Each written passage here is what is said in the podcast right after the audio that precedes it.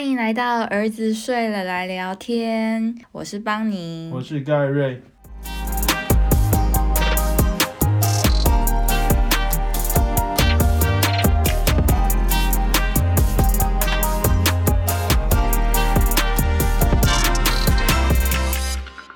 今天来跟大家聊一下我们的爱情故事，还有荒唐的大学生活史。好了。好多人大概从我们开始经营部落格开始，陆续偶尔我们分享一点点，就会有人要我们分享更多，但就会因为害羞或者是怎么样，不太想要讲太多，不了了之，不了了之，装死到底。我看到最多的留言是说：“邦尼到底怎么爱上盖瑞的？”呃，我不配这类的。我们的爱情故事也是我我自己觉得很普通啊。对，就是朋友，然后渐渐越来越熟，然后最后是吗？啊，不是吗？什么意思？一开始是朋友吗？一开始他鄙视我。我们刚上大学的时候，有各式各样的学生嘛。那我们都在台大医学系嘛。班上有那种就是从小像他一样受到最良好的教育，然后一直都是第一名上来的人。我自己也大部分都是第一、第一、第二名这种，但怎么讲，我们就是完全不同 type 的人。他是那种一直很努力，并且在各个面向都会尽量面面俱到的人。我蛮懒散的嘛。我们第一次见面，对西医体验营，就是开学前两天，台大学系办一个西医体验营，让你去了解一下，就是当医生可能是什么样的生活。我们那时候是有一群高雄人聚集在一起。对，你们你们还蛮高调的。对，因为我们本来就很熟了，因为高中的时候大家补习都是补习班的风云人物嘛，所以就会渐渐的被聚集起来。然后我们还有有一些是之前为了准备 PBL，就是因为我们大学申请的时候是需要做一个面试，然后里面就是要小组讨论。然后我们那时候就聚在一起练习这个东西，所以我们本来就认识。我我那时候我坐最后一排，然后我旁边坐铁甲勇。我们也是高中本来就认识，但对于那种就是大家在一起聚集的场合，这些乡下来的小孩就会显得很低调、很沉闷。但你们没有啊，你们就很吵，然后很高调，然后一群男女嘻嘻哈哈的。然后我那时候就觉得，哇塞，以后班上的同学都是这种，就是好像是很会抓人眼球，你想讲这个？抓人眼球的人，完了。我一方面也觉得还好，这样我就可以低调的过完我的大学生活。但总之，我那时候觉得，嗯，我跟这团人大概是不太会有任何往来。之后你也被推举上去选班带吗？有吗？有啊。哦，真的，我都忘记。就是，反正他。偏向是那种比较众人都认识的人，然后我可能就是那种开学两个月之后，班上同学还有人不知道这个人是我们同学的人，到最后怎么会交往到一起？你不是说你一开始就喜欢我？也没有吧，是吗？你好像你你有你有过度解释的嫌疑。等下，我那时候怎么讲？我们对一下说法哦。我们那时候有一堂课叫西藏宗教文化，那堂课我们开始有互动的时候，大概已经是开学三四个月，然后所以对我来讲，那已经是从朋友慢慢变熟的一个过程，所以并没有说像你说一开始就喜欢。一开始我对你们那群人充满恐惧。那之后主要是我们嘉义这一批人，有一个人，他是一个很爱很爱玩的人，他也在篮球队。那间接就是透过他，我们成为了同一个小团体的人。但是你们常常去什么溜冰啊，常常去。对，以前真的很荒诞哎。对他们常常会去溜冰啊，然后凌晨的时候说是就会约说，哎，要不要去夜冲？或对啊，要不要去吃东西什么的？我现在想起来那时候都觉得好白痴哦，就是因为我们都从一个每天只有念书的生活。突然被野放，然后到一个又很新鲜的台北，所以那时候每个东西都觉得很好玩，然后餐厅也都很想去吃，就是对一切都充满新鲜感。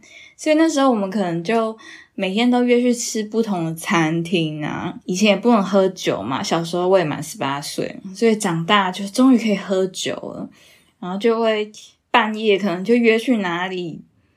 很逊啊，我知道其实很逊，但是在我们这些刚上大学，对小孩子来讲，我觉得很新鲜、很好玩、很酷。不过这边说的，他说所说的我们，并不包含我。首先，我那些东西对我来讲，没有没有到特别酷。然后再来是我那时候有可能还未成年，所以我也不能喝酒。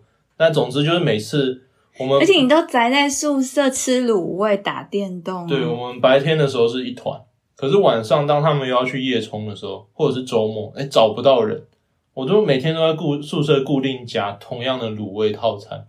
然后夹到那个老板一看到我，远远的走过去，就准备要放我的卤味进去卤。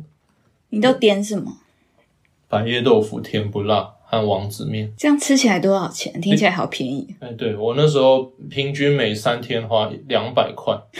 然后我我爸妈还很担心，觉得这个小孩是不是在台北被欺负，怎么都没在花钱？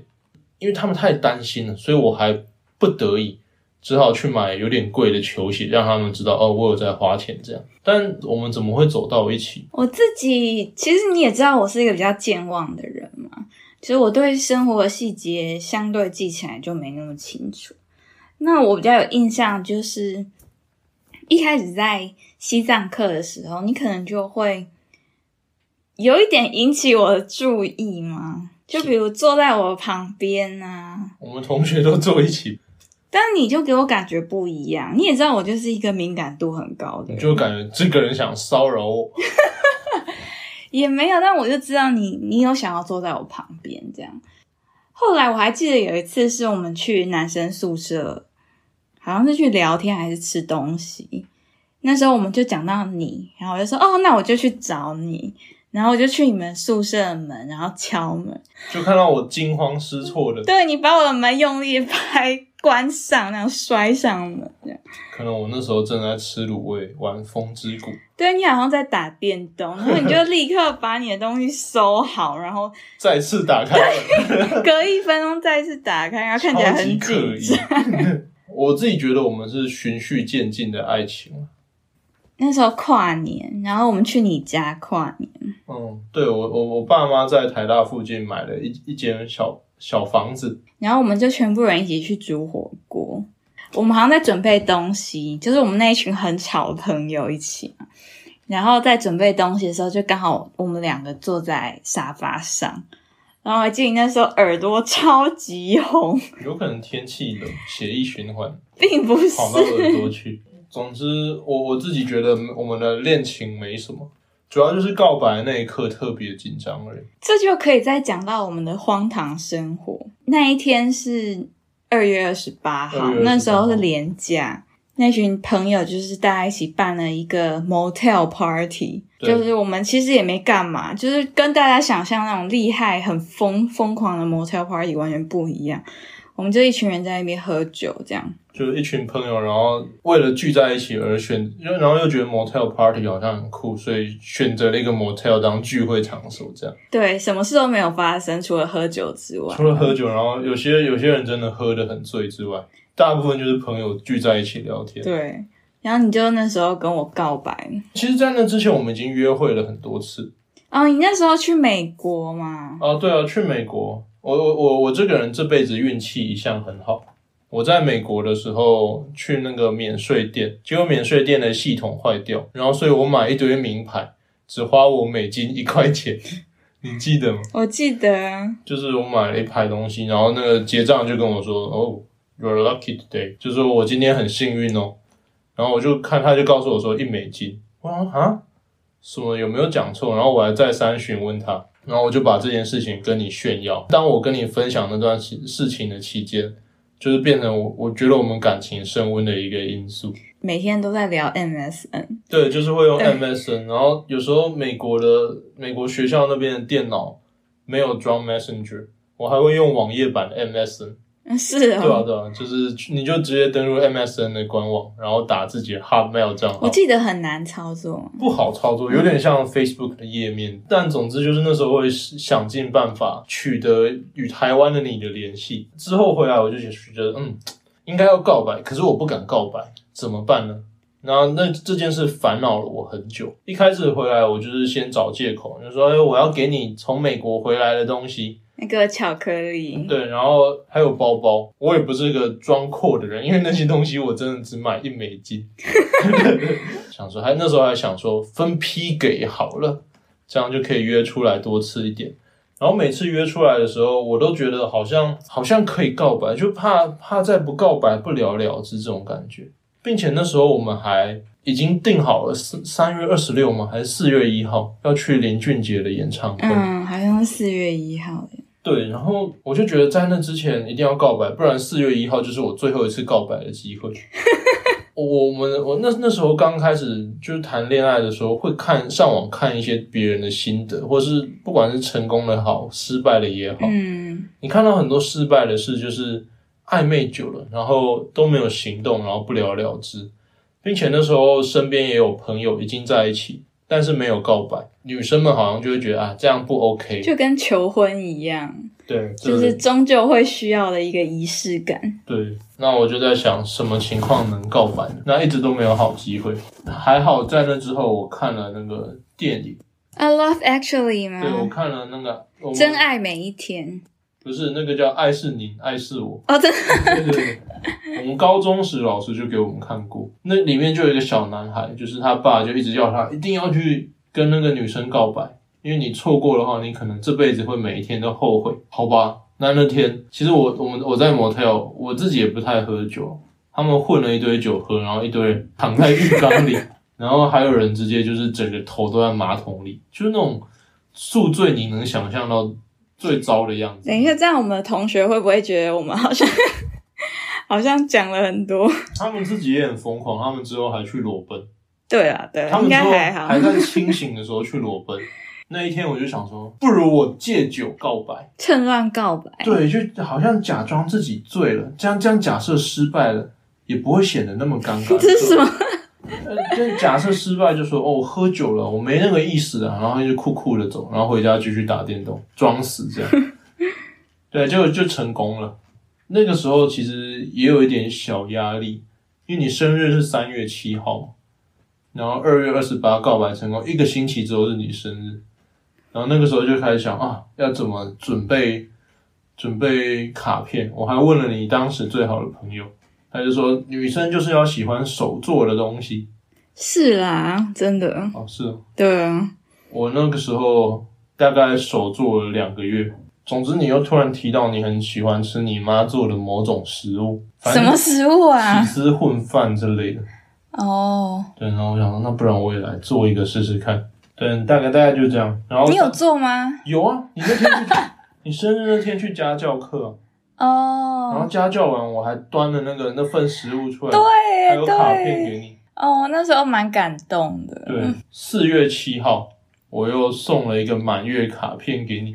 对你那时候怎么那么认真？现在都不做卡片，我就很后悔，就觉得天哪，哎，那个时候立 flag，我我到某个年龄开始认真发现，哎，摆烂也是一种不错的生活态度。之后，有时候你把别人的期望设低一点也不错。就今天假设如果出一台 iPhone 十三啊，比 iPhone 十二差很多，那大家就会很气。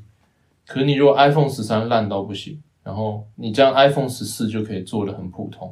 不能把别人对自己的期望设太高。你那时候刚上台北，然后你大概也是半年嘛，你就很想家，所以你常常常常会回高雄。上来台北的时候，就是都会跟我表达你对家庭的想念，然后觉得你妈对你很好这类，想念你妈的食物，就是反正就是一些你觉得很不怎么样，对啊，然后健康食物。对，但是因为不幸我们处于热恋期，所以我都还是去做出那些食物的。哦，我还记得那时候我们买了一台豆浆机，还去买豆，浆机，然后然后放在你的宿舍，放在我宿舍做，每天都一大早起来，然后把现磨豆浆。现磨豆。我的天啊你怎么会有这段过去？大一整天在宿舍磨豆浆的人，现在好难想象你会做这种事。现在就是一个一团烂肉。现在就是一个普通的人。那段期间厨艺突飞猛进，还会学会用豆浆机做各种奇怪的菜，就豆浆机其实比想象中好用，变成在夜配豆浆机。现在豆浆机都已经进阶到很厉害了，已经不是我们当年那种款式。当年那个就已经蛮好用，而且它还可以有豆渣，可以做成。假设用给现在的我来用的话，应该可以变成那种豆渣饼干。对，低碳的食物。那个时候我注意到一些现象，就是你你厨艺还蛮糟的。我们一开始也是有来有往啊，我我煮东西给你吃，那你也你也煮东西给我吃。你有一次弄了一个那个饭团，超级难吃。什么东西？我做什么饭团？反正就是你妈的口味的饭团然后有加起司，有就是米超级硬。骑机车，你就在后面把饭团递给我，然后还有汤匙，然后我就啊，还有 XO 酱，你奶奶做了 XO 酱。听起来就很好吃啊！对，听起来很好吃，可是你的米超级硬哦。然后真的吃到就是天呐，就是硬着头皮吃完，就在机车上边骑边吃，然后经过红绿灯时就告诉自己专心看路况，不要管嘴里咀嚼的食物。哪有那么夸张？真的，所以从那之后就变，我都跟你说，哎，你不用煮，我来煮就好。是这样。真的，真的，真的。这个东西一直持续到持续两三年，一直到最近近几年水煮食物变成一个风潮之后，我才让你渐渐的回去煮菜。根本就是你自己太挑嘴吧？我应该一直都吃的差不多的东西。对了，你你可能对食物比较没那么讲究。我记得你有讲过说，从来没想过会跟我这种风格的人在一起。对啊，他以为他在交往对象会是那种成绩最好。然后也不是啦，就是那种很得体的学长，可能跟我比较类似的 style，就是比较认真、比较有野心、比较 self discipline 一点的人，比较有生活纪律好一点的。可你不觉得那样很辛苦吗？而且其实如果单论各个阶段成就之外，比较起来，好像我好像其实没有什么输的感觉。自己讲。为什么后来会觉得跟你在一起也不错？我觉得是因为你让我比较放松下来，因为我一直都是比较紧绷的嘛。从求学阶段，还有我本身的特质就比较好胜，然后比较自律。在跟你在一起之后，才发现原来有人可以这么软烂的生活，也可以过得不错。我一直都觉得生活是一个很长的马拉松。你重点是你怎么细水长流，保持一个平衡，不是说你啊短期内你要获得什么样的胜利或怎么样。好，比如说我们高中三年为了一个联考的目标，那你好，你考上大学，你就得再找下一个目标去 push 自己去去追求那个目标。那这样下来很辛苦啊，就是你获得了一个一个胜利，但你有比较快乐吗？坦白讲，我们自己身在一个。很负面的环境，同才有些人都也会觉得自己一路从小到大都被夸奖，都被觉得最优秀的人。那为什么到现在过的日子，可能你说薪水上相对比较稳定，但你问他他对自己的日子满意吗？大部分都不满意。就是对自己的生活满意是一个很重要的点。我觉得这让我想到《无限赛局》那本书。对啊，那就是说你不应该去追求有限的胜利。应该是要有一个更长远目标，然后你才能一直感觉到满足，然后愿意快乐的往前进。这样对啊，我自己对人生长远的目标就是能对自己的生活游刃有余。有时候像我自己也很清楚，像你这样就是生活纪律很严谨、渴望胜利的人，从小到大看到很多，他们有时候会在一个。某一个胜利达成了，或者是没有达成，失败之后软烂很久，他们可能会陷入很大的崩溃期，然后再次东山再起，成功了又继续再追求下一个更远大的目标。但你们就是会很依赖一时的爆冲，然后之后再放松一阵子。我就觉得不如每一天都慢慢的前进，这样。这让我想到我的大学成绩。嗯，大学成绩本来很好。你还记得我一开始第十名左右吗？一开始就是那种会，我们总共一百三十个人嘛。第一个学期就是虽然玩的很疯，可是我考前抱佛脚，能力一流，因为你会很认真抱。有在冲刺，就是我可以熬夜念几个晚上的书，这样。大家最一开始假设是上大学准备要去玩的人，大概都是考前抱佛脚。然后我跟他交往之后才发现，哇，这个人真的报得很认真啊！我自己是考前一天就说，我今天绝对不睡觉。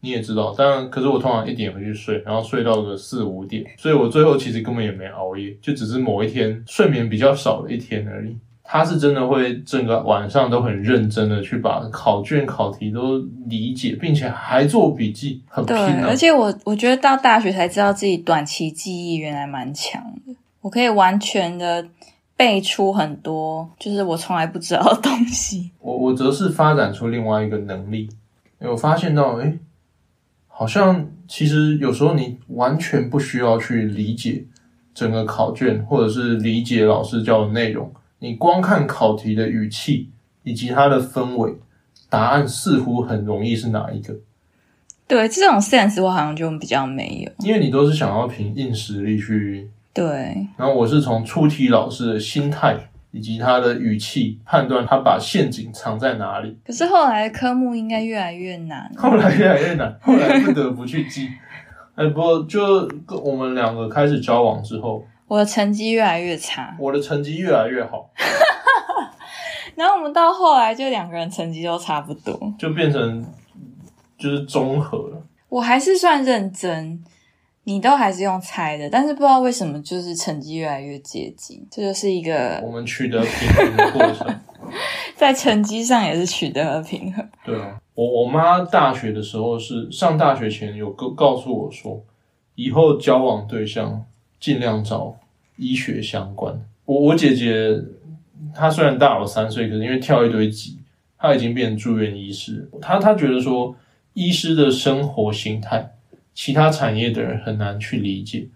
像比如说，今天假设我我上班，我值班，然后十十八个小时都没有看你的讯息，回你的讯息，你是可以理解，反之亦然。但在其他产业的人会觉得，你为什么不回一下，就不花你多少时间？是真的不花我们多少时间，可是有时候就真的很累，真的很累，很懒。很很懒，并且如果是自己熟的人，会觉得可以不用那么积极的去回，然后又不是一个多赶时间的事情，并且有时候真的没办法回。像如果是上刀的情况，嗯，上刀你手都带着无菌的东西，你手机在响你都不知道，可能在刀房丢在旁边远边。处的，对对，所以这样的环境必须要医界的人才能理解。我爸只告诉我两个点，第一个那个屁股要大，这是什么烂东西？他说这样才会才有才会生。代表我的屁股很大的意思我。根本没照那样去学。对他，他第二个是说要找有智慧。他说有智慧的老婆会让你比较没那么辛苦。然后我那时候就问他，自己想说为什么他会对这个东西，他是当下是有点感慨的这样。你想让他出卖你吗？可能我妈那时候沉迷大长今，大长今这个东西有超多集，然后就是一个宫女在煮饭的一个，我我自己感觉就是一个宫女李英爱在煮饭的故事。我妈看了三遍以上，嗯，我爸可能看了那样觉得，嗯，还是找个有智慧一点。我们来做个总结然好后了。这个总结，其实今天的故事啊，我觉得大概给大家能有帮助的，就是要 go for it。你有一个想法，你就真的要去做，要不然，我觉得如果我们再拖更久，说不定真的我们就不会在一起，这是完全真实。那个时候我也是这样的感觉，就觉得好像一定要一定要去讲讲看。有时候那种鼓起勇气啊，就告诉就让自己脑袋断片个三十秒就好，就告诉自己这三十秒你不要有任何的理性，不要有任何那种会面红耳赤的想法，就讲出去就对。而且我觉得活到这把年纪，就是其实也还没三十啊，但是就是随着人生的经验越来越多，真的会觉得很多事情你应该要勇敢的表达自己，就是你不要想太多可能的结果，因为坏事经常都不会发生。对，然后你如果没有去表达自己的想法，你自己的感受就被埋没了。对啊。那找对象这种东西，我自己也常常觉得很多人一直拖，一直拖，他们想着未来会有再更好的人，未来那样更好的人通常不见得会出现，并且有时候其实你当下这个人，他会跟着你一，你们两个会一起变得更好。就有些人被说条件很好，不论是外貌或怎么样，但他其实是在跟他现在的女友或者是男友交往之后，两个人他他他才变得那么好。他不是一开始就那么好，就是有点像我们之前在公馆吃夜市的时候，就是一直在想，第一间摊贩不要吃，第二间摊贩也不要吃，再看看后面有没有更好。常常就是走完整条街，最后都没有吃。你挑一个你自己可以接受的就吃，你当下就会觉得很开心。那你爸妈有告诉你找对象？我自己，我我到你家的时候，这可能之前 podcast 也讲过。就你妈就突然很欣赏的对我说，就是充满赞许的对我说，我我都跟我们家帮你讲，找对象不能找帅的，他有听进去，他觉得找的真好。我想说 真的是太尴尬。我想说到底是什么意思？是是在讲其他方面的面相很好，还是讲 我完全不符合他对外外貌的标准？我觉得他们其实没有那么。要求啊，因为其实我们也很少去谈到这些东西。因为我爸就是属于比较可靠型的人，他就是一个宅男嘛，然后很朴实的人，所以我觉得相对我也不会不会想要那种很可能口才很好啊，油嘴滑舌，然后对女生可能就是来者不拒那一种，我可能就不会去喜欢那种啊。我觉得也是他们对我一个。影响啊！我好像没有提到说你那时候写文章啊，还有一些就是吸引我注意的方法。哦，没有提到这点。我从大学开始，似乎就开发出写废文的能力，就是像我们现在部落格这种形态的文章，PPT 有那种个人的版，那我那个时候就会尝试在那边写，写到最后其实很受欢迎，就是人气往往就是其他人。甚至有时候会上热门看板。那我那时候写文章，我就会很希望，我会很希望跳脱文章该有的框架，所以我会用很特殊的标点符号。比如说，我里面的角色可能名字里面，因为这个人很常被句点，所以他名字里面就有一个句点。一些很特殊的行文方式，并且古文啊，或者是和现在有一点像那种谐音梗，就是都会用在里面。所以为了求偶也是可以发展出新的技能。没有，我那个时候完全不是要求偶，是吗？那个时候是自己要写开心的哦，很希望能创作出不同以往的东西。当然，在这个年代，这个年代其实充满谐音的各种文已经很多了。但回首起来，我我真的觉得那个时候领先时代，真的领先时代。我们那个时代领先，大家可能会觉得，哎，那为什么这么晚才我才开始继续写文？因为我们陷入热恋，陷入热恋，我就不写文，就一路热恋到从此生活重心就都是女朋友、马子狗啊。哎，我还记得你以前每天都会传一封晚安简讯给我，哎，我猜我应该有无数个夜晚想说，要不要找个两年多前 复制贴上，复制贴上，要不然讲来讲去就是那些内容。好，算了。然后我觉得两个人要在一起，还是得找到互相欣赏的地方，也要都有持续成长的能力。真的要有能吸引对方的点，不是说靠着一个，比如说哦，你是我女朋友，因为我告白成功了，所以你就是我的。你自己得有他吸引他的点，嗯，像你爸虽然是个宅男风的人，其实觉得他蛮吸引人，就是跟他认熟识之后，会觉得他真的很可靠。对于一些小事，他不会吝啬付出。就是有些形态的人，他可能嘴巴画了很多大饼，他口才很好，讲很多，但他不会去做那些事。你爸是属于刚好相反，他会做一堆事，但他可能不会提到他有做这些事。对，就是这种，就是一个能吸引人的点啊。我觉得这是感情维持很重要的点。你不要就是因为觉得人家是你的，不论是 commitment，对，啊跟你有一个承诺而得待在你身边，不能不能怎么样。嗯，对。好啊，那我们今天就讲到这里啦，大家拜拜，拜拜。